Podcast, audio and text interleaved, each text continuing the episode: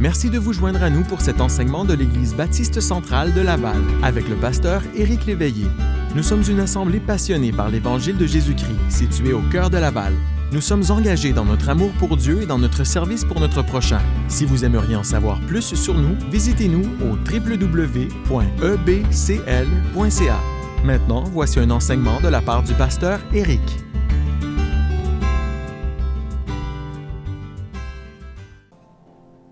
Et nous, on va chercher dans nos Bibles le livre des Actes. Il y a un verset dans le chapitre 4 que j'aimerais qu'on examine ce soir, dans Actes chapitre 4, et le verset 29.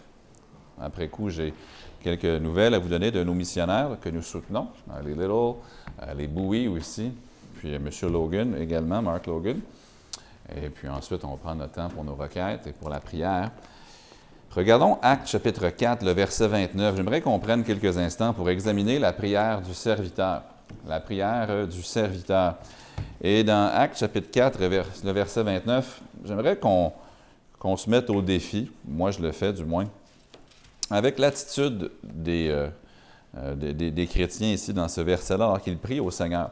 On va commencer la lecture au verset 27, et dans, la, dans, le contexte, ils ont été relâchés. Euh, pour, à cause de la puissance de Dieu ici dans la persécution. Puis au verset 27, ça dit En effet, contre ton saint serviteur, Jésus que tu as oint, Hérode et Ponce Pilate se sont ligués dans cette ville avec les nations et avec les peuples d'Israël pour faire tout ce que ta main et ton conseil avaient arrêté d'avance. Et maintenant, Seigneur, vois leurs menaces et donne à tes serviteurs d'annoncer ta parole avec une pleine assurance en étendant ta main pour qu'il se fasse des guérisons, des miracles et des prodiges par le nom de ton saint serviteur Jésus. Quand ils eurent prié, le lieu où ils étaient assemblés trembla. Ils furent tous remplis du Saint-Esprit et ils annonçaient la parole de Dieu avec assurance. Prions. Seigneur, je prie que tu m'aides personnellement quand je prie à avoir la bonne attitude, à avoir le bon regard. Euh, si souvent, quand j'ai prié, euh, ça a été pour mes besoins, mais pas seulement pour mes besoins avec une posture de foi, mais mes besoins avec une posture d'égoïsme ou d'avarice, ou encore simplement un, désir de me, de me, plaire ou de me satisfaire.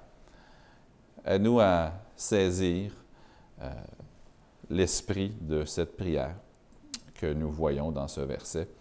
Et ensuite, alors que nous allons nous agenouiller plutôt, euh, un peu plus tard plutôt, de, traduire ce que nous avons vu dans nos propres prières et que nos prières soient certainement pour nos besoins, tu nous le demandes de prier pour nos besoins, mais aussi qu'elles soient surtout et avant tout euh, pour ta gloire et ta manifestation euh, dans nos vies, à travers nos vies aussi. Et je le prie dans le nom du Seigneur Jésus-Christ. Amen. Il y a différentes attitudes qu'on peut prendre lorsque c'est le temps de prier. Et même, je dirais que de celles qu'on va mentionner, elles ne sont pas mauvaises. Cependant, on, ne doit pas prier que d'une façon ou avec une seule compréhension de notre relation avec Dieu. Pour commencer, je vais garder ça simple. Des fois, on peut prier comme un consommateur. Et des fois, on peut prier simplement comme un serviteur. Et alors que je lis le verset 29 dans Acte chapitre, dans Acte chapitre 4, puis ils disent, Et maintenant, Seigneur, vois leurs menaces et donne à tes serviteurs d'annoncer ta parole avec une pleine assurance. Ici, les disciples, lorsqu'ils prient, ce n'est pas surtout pour eux-mêmes qu'ils prient. Ils ont besoin d'aide. Ils sont dans une situation où ils ont besoin que Dieu intervienne, sinon ça pourrait être au risque et péril de leur vie. Mais même s'ils sont en danger, même s'ils ont personnellement un besoin pressant, leur préoccupation première, c'est le Seigneur. Vous savez, la prière du consommateur, elle va être pour son propre bien. Celle du serviteur, sa préoccupation première, ça va être pour les desseins de Dieu. Je suis un être humain, vous êtes des êtres humains, et parfois, quand je prie, je prie vraiment pour moi. Je prie pour que ça aille bien avec moi. C'est naturel, c'est normal, mais en même temps, c'est insuffisant. Jacques 4.3 m'avertit que vous demandez, vous ne recevez pas parce que vous demandez mal, dans le but de satisfaire vos passions. Et je vais être le premier à confesser que je ne sais pas combien de prières j'ai priées dans ma vie, j'en ai pas le compte. Mais je pense que s'il était possible de faire un inventaire et de voir combien de prières j'ai priées pour satisfaire mes passions, je crois que j'aurais honte. De voir à quel point, parfois en me mettant à genoux, parfois avec sincérité, le Seigneur du haut des cieux évaluait ma prière et il disait Éric l'éveillé, tu pries pour te satisfaire tes passions. Pourtant, je le faisais pour lui faire connaître mes besoins à Dieu. Philippiens chapitre 4. Avec prière et supplication, avec action de grâce, ce n'était pas là le problème. Le problème était plutôt la posture que je prenais devant Dieu dans la prière. Qu'est-ce que je cherchais vraiment? Brièvement ce soir, remarquons quelques détails dans cette prière. Premièrement, remarquons leur confession. Remarquez leur confession, remarquez le titre qu'ils se donnent. Ils disent, et maintenant, Seigneur, vois leurs menaces et donne à tes quoi? Tes serviteurs. Tes serviteurs. Comme je le mentionnais dans le préambule, on doit garder en équilibre nos différentes relations avec Dieu. Maintenant, je comprends qu'on a une relation avec Dieu, mais il y a différents angles de laquelle on peut regarder notre relation avec Dieu. Vous êtes un enfant de Dieu, n'est-ce pas? On est son enfant, ça c'est un aspect de la relation. Et quand on est enfant, on vient avec hardiesse. Quand Eden veut quelque chose, il le fait savoir. Peu importe l'heure du jour, peu importe s'il est censé faire dodo déjà, peu importe si je suis occupé ou non, il n'attend pas. Daniel, un peu plus mature, va choisir son moment, mais un enfant, ça a une hardiesse. Quand ils ont soif, ils te le disent. Quand ils ont faim, tu le sais. Quand ils ont mal, c'est facile à voir et à savoir. Un enfant, ça a une hardiesse. Et c'est bien. Dieu a placé en nous son esprit par lequel nous crions Abba, Père. C'est notre papa. C'est tout à fait bien. Il y a un autre aspect de notre relation, on est ses amis. Jésus a dit à ses disciples, maintenant je ne vous appelle plus serviteur, mais je vous appelle mes amis. On est un ami. Pour moi, c'est difficile pour moi de, de, comprendre cette vérité, que Dieu me voit, une fois que je suis justifié par le sang du calvaire, Dieu me voit comme étant son ami. Vous savez, un ami, ça va avoir de l'importunité. Vous vous souvenez de la parabole de Jésus? Jésus qui dit, euh, il y a un homme qui était couché et son voisin qui vient en pleine nuit lui demander des pains. Et Jésus lui dit, à cause de son importunité, il va se lever puis lui donner ce qu'il demande, même s'il était déjà couché avec sa famille. Un ami, ça, avoir une importunité, il y, a des, gens qui vont me, me demander s'ils veulent avoir quelque chose ou emprunter quelque chose. Je vais dire oui parce que je les considère comme étant mes amis. Si un étranger me demande quelque chose, je vais être plus hésitant. Mais si un ami me dit Tu possèdes tel objet, est-ce que je pourrais l'emprunter La réponse devrait être Oui, c'est mon ami je suis l'ami de Dieu. Abraham, c'était son titre, ami de Dieu, n'est-ce pas? Mais ici, remarquez un autre aspect, celle de serviteur. Quand je suis le, serviteur de Dieu, je dois être humble. Parce que si je suis le serviteur, je prie non pour ma cause, mais pour la sienne. Je place les intérêts de Dieu avant mes intérêts. Maintenant, si je suis en règle avec Dieu, puis je marche par l'Esprit, je vais voir ses intérêts comme étant les miens.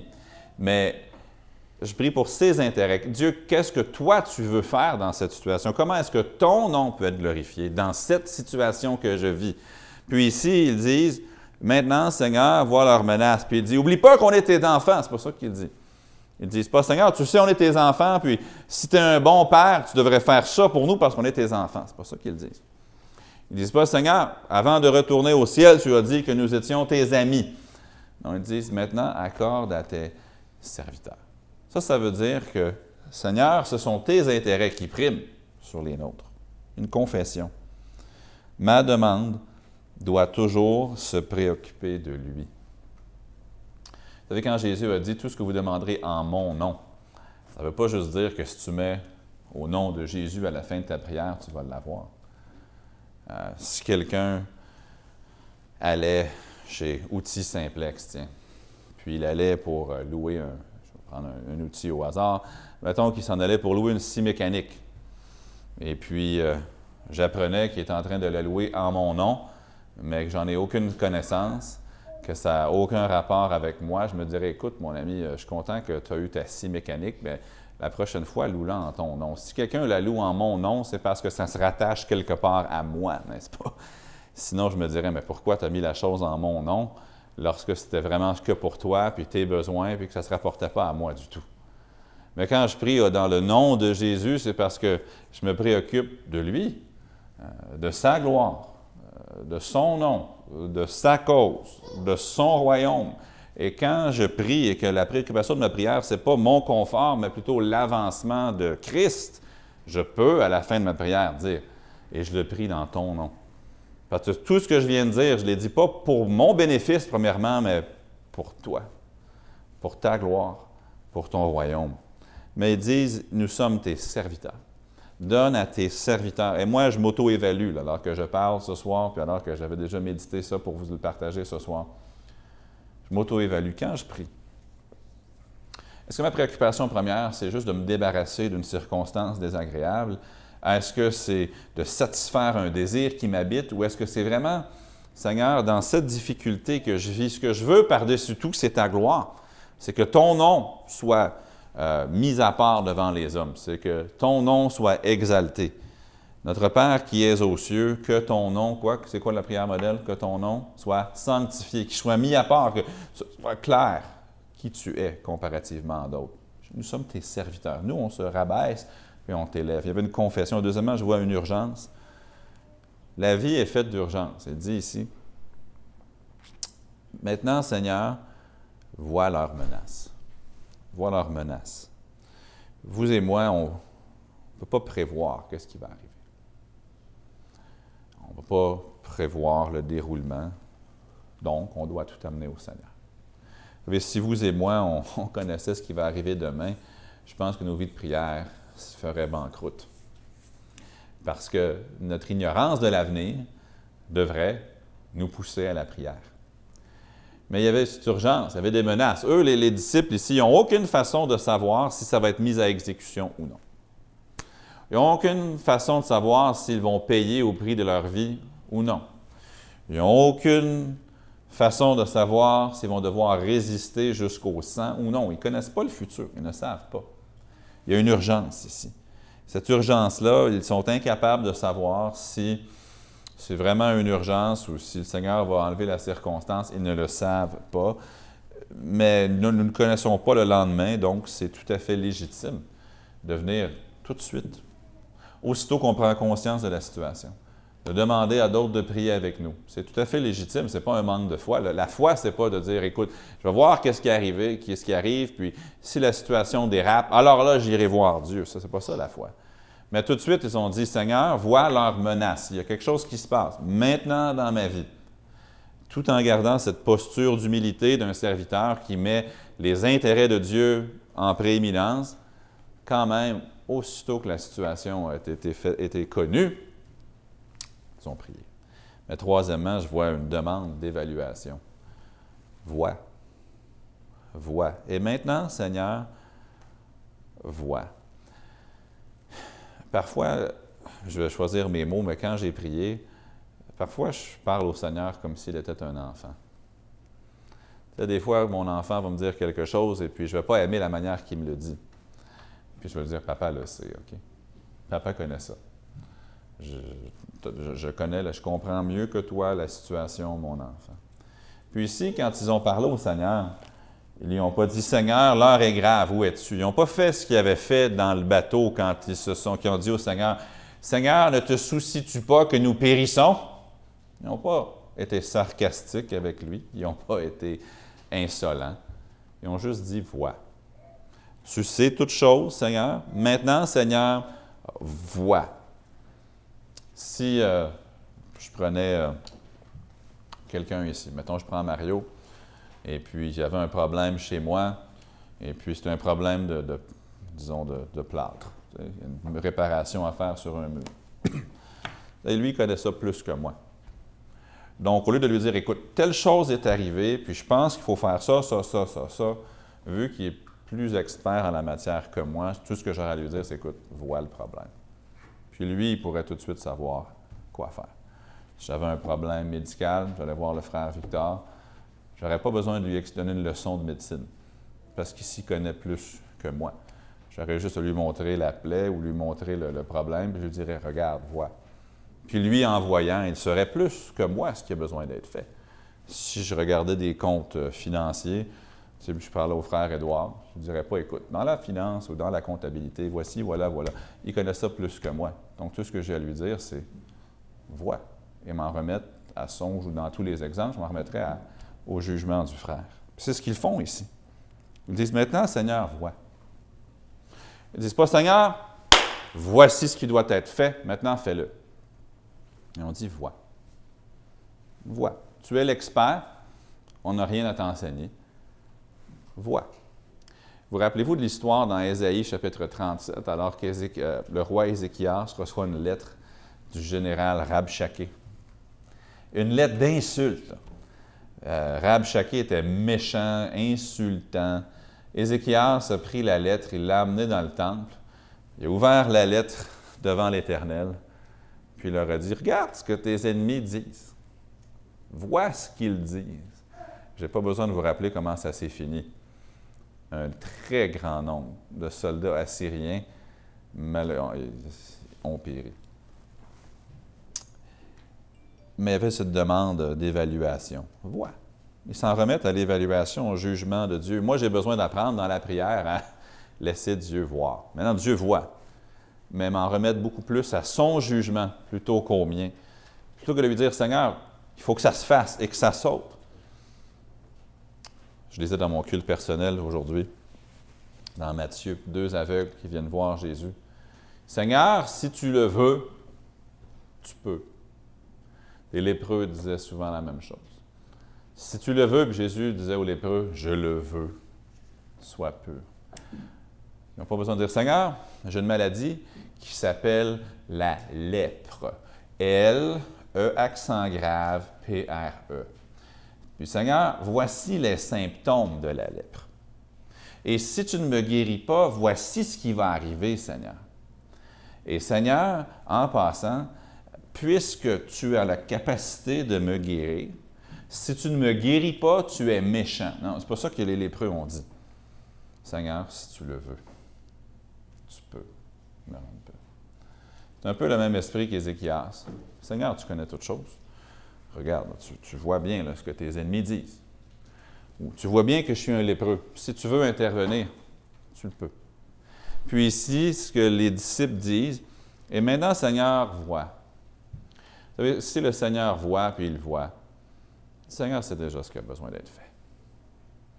Il fait tout à merveille. Il n'y a pas besoin d'un cours, il n'y a pas besoin d'une éducation, il n'y a pas besoin d'un défi. Il a juste besoin de la foi et la foi, parfois, demande. La grande foi, elle constate. La grande foi va faire plus que demander, la foi va aller jusqu'à constater. Seigneur, je constate ta force. Je pense au centenier romain qui dit Mon serviteur est malade à la maison. Jésus dit ben, On va aller. Non, tu n'as même pas besoin de venir sous mon toit. Parce que moi aussi, j'ai des, des, hommes soumis à mes ordres. Je dis à l'un Va et il va. Je dis à l'autre Viens et il vient. Jésus dit, je vous le dis en vérité, je n'ai pas vu une aussi grande foi en Israël. Je constate qui tu es, Seigneur. Tu as juste à constater la situation, puis tu es capable de la régler. Et tu vas la régler comme bon te semble, de la meilleure manière possible. Et ici, ils ont fait ça. Ils ont demandé simplement au Seigneur d'évaluer. Et moi, honnêtement, j'ai besoin de me rappeler ça. Quand je prie, je n'ai pas de leçon à faire à Dieu. Je, je dois m'en remettre à son jugement. Une façon peut-être contemporaine le dire. Je prie selon ta volonté. Mais c'est ce que ça veut dire, c'est Seigneur, je te laisse simplement évaluer la chose, puis je te laisse choisir quoi faire. C'est ça qui, est de prier selon la volonté de Dieu. Quatrièmement, je remarque qu'il avait, il demandait de l'assurance. Si on confessé qu'ils étaient serviteurs. Ils ont été urgents dans leur prière parce qu'aussitôt qu'ils ont eu vent, ben, ils ont prié.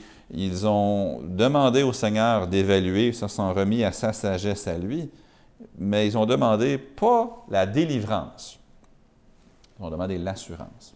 Il y a un monde de différence ici. Remarquez ce qu'ils disent. Donne à tes serviteurs d'annoncer ta parole avec une pleine assurance. Ils n'ont pas dit avec une pleine sécurité. Ils n'ont pas dit avec une pleine, euh, un plein succès. Ils ont dit avec une pleine assurance. Des fois, il faut cesser de demander un, un changement de circonstance et simplement demander une assurance dans la circonstance. Dans la circonstance. Ils ont demandé de l'assurance. Donne, Seigneur, à tes serviteurs d'annoncer ta parole avec une pleine assurance. Dans Actes chapitre 14, le verset 3, on trouve encore la même chose. Alors que Paul et Barnabas sont à Icône, ici, ça dit, ils restèrent cependant assez longtemps à Icône, parlant avec assurance, mais remarquez ce que ça dit après, appuyé sur le Seigneur. La différence entre un chrétien qui a de l'assurance et un chrétien qui manque d'assurance dans sa vie, il y en a un qui est appuyé sur le Seigneur, l'autre ne l'est pas. Ce qui fait que tu as de l'assurance, c'est que tu es appuyé par quelque chose ou quelqu'un de solide. Personnellement, j'aime pas beaucoup les montagnes russes. Si vous me dites on va aller à la ronde, je vais dire OK, je peux bien y aller, mais je suis rendu à un stade dans ma vie que de me faire virer à l'envers puis de faire euh, que mon estomac se, ramasse à la place de mon cœur, mon cœur se ramasse à la place de mes intestins, ça ne m'intéresse plus beaucoup. Sûrement qu'avec Daniel, je le ferai, là, mettons l'été prochain, si l'occasion se présente. On dit Papa, on peut-tu y aller? OK. mais, mais quand même, même quand j'étais dans des montagnes russes, même si, oui, j'ai des sensations fortes, je ne peux pas dire que j'ai eu peur. Parce que j'avais une certaine confiance que la compagnie vérifiait la sécurité de la chose. Euh, généralement, moi, je suis le genre que quand le train part, tout de suite, je vérifie mon, euh, mon harnais pour être sûr qu'il n'ouvre ouvre pas. Euh, mais une fois que je sais qu'il est solidement barré, peut-être que je vais ressentir quelque chose, mais je vais être capable de rire jusqu'à un certain point. Je vais trouver une façon de m'amuser parce que je m'appuie sur l'objet dans lequel je suis euh, pris et ça me donne une assurance. Même quand je suis à l'envers, même quand ça descend à pic, j'ai une certaine assurance. Et ici, ce qu'il demande, ce n'est pas la délivrance, il demande une assurance. L'assurance, ça vient de où? Ça vient de là, ce qui t'appuie, ce qui te protège, ce qui te garde. Et ici, ils disent dans, Actes chapitre 4, ils disent Donne à tes serviteurs d'annoncer ta parole avec une pleine assurance. Ce qu'on veut, c'est simplement une assurance dans la circonstance. Pas nécessairement la délivrance, mais l'assurance. Ensuite, ils parlent de l'honneur de Dieu. Remarquez, ils disent Maintenant, Seigneur, vois leur menace et donne à tes serviteurs d'annoncer ta parole. Ce qu'on veut, Seigneur, c'est que l'avancement de tes choses, on veut l'avancement de tes desseins. On veut l'avancement de, tes plans. Parfois, on pourrait avoir une circonstance familiale. Je donne, un exemple, ce n'est pas un exemple de ce mois ici, je donne un exemple que nous avons vécu dans le passé. Peut-être c'est un mois où notre soutien missionnaire a été plus bas. Il y a généralement deux mois peut-être dans l'année où, pour des raisons X, Y, Z, le soutien financier des missionnaires fait, ça c'est pour tous les missionnaires, pas juste nous, deux mois très précis dans le calendrier où on sait, on le voit venir comme un train. On sait que ce mois-là, le chèque de soutien missionnaire va être plus petit. Mais ça, c'est une occasion pour nous aussi. C'est une occasion pour nous d'enseigner à nos enfants ou encore de se rappeler à soi-même que lorsque nous prions, ce n'est pas pour notre confort, mais c'est beaucoup plus, Seigneur, aide-nous à avoir cette assurance et aide-nous dans cette circonstance à ne pas penser à nous, premièrement, mais à penser à toi comment pouvons-nous te glorifier davantage dans cette circonstance? Comment est-ce que ce que nous vivons présentement peut faire en sorte que ton royaume à toi soit avancé? Leur préoccupation dans leurs circonstances, ce n'était pas eux-mêmes, premièrement, mais c'était plutôt que l'œuvre de Dieu se fasse. Si on retient une seule chose dans notre méditation de ce soir, j'espère que ce sera celle-ci. La prière doit toujours se préoccuper davantage de Dieu que de moi. La prière doit toujours se préoccuper davantage de Dieu que de moi. Maintenant, Dieu se préoccupe de moi. Dieu sait ce dont j'ai besoin. Dieu sait la quantité dont j'ai besoin. Dieu connaît le moment où j'en ai besoin. Dieu sait tout. Et il m'aime et il me dit que j'ai beaucoup plus de valeur que les passereaux et qu'il n'y en a même pas un d'eux qui tombe par terre sans qu'il le sache. Que même les cheveux de ma tête sont tous compter. Il se préoccupe de moi. Mais mes prières ne devraient pas se préoccuper de moi, premièrement. Mes prières devraient se préoccuper de Dieu, premièrement. Puis c'est ce qu'ils ont fait ici. Seigneur, on est en difficulté. On est en danger.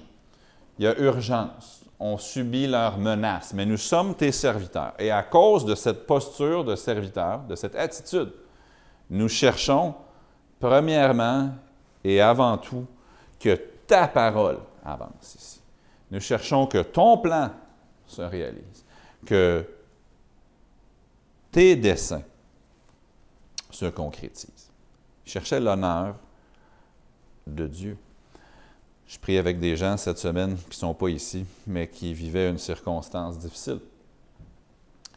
Et quand je priais, j'ai simplement, je savais même pas comment prier. Honnêtement, la, requête était tellement complexe, tellement compliquée. Ce pas des gens de l'Église. Je priais, puis j'ai dit, Seigneur, honnêtement, je ne sais pas trop quoi te dire. Mais ce que je peux te prier, Seigneur, c'est que ton nom soit sanctifié, puis que les gens qui voient la situation puissent, à la fin de cette circonstance, réaliser que tu es vivant et puissent te glorifier toi. Et puissent voir soit que tu es un Dieu qui délivre ou encore que tu es un Dieu qui soutient, mais que tu es un Dieu qui suffit. Je te prie pour ton nom. Tu ne te trompes jamais. Lorsque dans n'importe quelle circonstance, tu pries pour que Dieu soit glorifié et que ses voix soient avancées, tu ne te trompes jamais. Tu peux, avec toute confiance, dire au nom de Jésus, Amen, parce que la demande que tu fais, tu l'as fait pour lui, pour son nom, pour son avancement, pour le progrès de l'Évangile. Mais il cherchait premièrement et avant tout l'honneur de Dieu. Puis le moment présent, la dernière chose. Ici, remarquez au début du verset, ils disent Et maintenant. Je ne sais pas quand Dieu va changer la circonstance sur laquelle vous priez. Mais je sais une chose, il peut vous donner l'assurance maintenant. Je ne sais pas quand l'heure de la délivrance va sonner, mais je sais qu'il peut vous donner l'assurance maintenant. Je ne sais pas quand la trompette va sonner pour le retour de Christ, mais nous pouvons vivre une vie remplie d'assurance maintenant. Puis si vous prenez, même, vous faites un zoom directement sur votre circonstance qui vous afflige ou qui vous préoccupe, je ne sais pas quand est-ce qu'elle va se terminer, mais dès maintenant, si vous le recherchez, lui demandez, et vous appuyez sur lui, vous pouvez avoir une assurance maintenant. Et on dit, et maintenant, Seigneur, vois leurs menaces et donne à tes serviteurs d'annoncer ta parole avec une pleine assurance. Je suis convaincu que ces disciples-là voulaient être délivrés. Je suis convaincu qu'ils voulaient que la persécution cesse. J'en ai aucun doute. Mais je sais une chose. Ils n'ont pas demandé la délivrance, ils ont demandé l'assurance, puis ils l'ont demandé tout de suite. Pour le reste, Seigneur voit. Vois ce qui se passe. Tu sais quoi agir, tu sais comment agir, tu sais quoi faire, tu sais quand, tu sais comment, tu sais tout. Tu sais toutes les mesures nécessaires de cette circonstance. Nous, on était serviteurs. On te laisse les détails de la délivrance, mais on te demande une chose. Que ton nom à toi soit glorifié et que dès l'instant présent, tu nous fournisses une assurance dans cette circonstance. Quand vous priez pour quelqu'un qui est malade, c'est très difficile d'imposer à Dieu un moment où cette personne-là devrait être guérie. On peut lui dire, vois, tu vois à quel point ma soeur souffre. Tu vois à quel point mon frère est affligé. Vois. Toi, Seigneur, tu sais quoi faire. Ce que je te demande, par exemple, c'est dès l'instant présent de leur donner une assurance de ta présence de les remplir d'une paix maintenant qui surpasse toute intelligence. Je ne sais pas quand tu vas guérir, mais je sais que dès maintenant, tu peux leur donner un cœur rempli d'assurance. Fais-le, s'il te plaît. Pour le reste, les détails, vois. Tu vois ma soeur, mon frère, qui a besoin d'un emploi. Tu vois euh, la circonstance de telle autre personne qui vit telle peine, telle difficulté. Tu vois, les, les, exemples pourraient être multipliés. Tu n'as pas besoin de dire à Dieu quoi faire. Dieu sait quoi faire. Vois, Seigneur. Mais je te prie dès maintenant de les aider à se reposer en toi. De leur donner dès maintenant cette assurance et que tu te glorifies dans cette situation, à travers eux, devant eux, en eux. Donne-leur cette assurance maintenant. Et le dans tout ça, la prière devient Non pas juste pour le temporel de la personne, mais pour la gloire éternelle de Dieu et pour l'assurance en Christ de notre frère, de notre sœur. Merci d'avoir écouté aujourd'hui. Peut-être était-ce votre première fois à nous entendre? Eh bien, nous croyons que la décision la plus importante que vous puissiez prendre est de connaître Jésus personnellement comme Sauveur. Pour en savoir plus, contactez-nous à travers notre site web au www.ebcl.ca. Peut-être êtes-vous un auditeur régulier. Rien ne nous ferait plus plaisir que de vous recevoir en personne. Les détails de nos réunions se trouvent sur notre site web. Nous vous souhaitons une agréable journée dans la grâce de Dieu.